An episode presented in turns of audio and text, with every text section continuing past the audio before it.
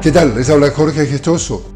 En el podcast de hoy, en Colombia, en un histórico acto, el presidente Gustavo Petro pidió perdón por los crímenes de militares contra civiles ocurridos en el gobierno del expresidente Álvaro Uribe, conocidos como falsos positivos. Asimismo, denunció las acciones de ciertos sectores que buscan entorpecer los procesos de paz.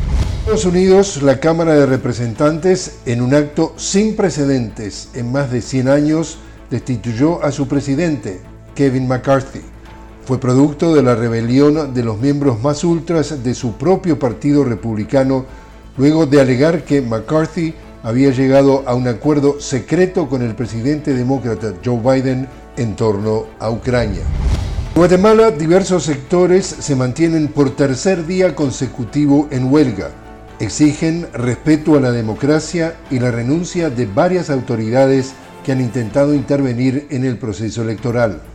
El presidente electo, Bernardo Arevalo, denuncia un intento de golpe de Estado por parte de la Fiscalía y el Ministerio Público para impedir que asuma el poder el 14 de enero.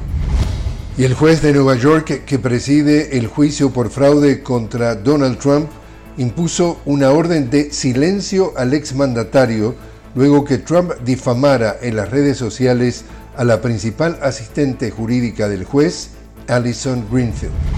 Y así es como está el mundo. Les habló Jorge Gestoso.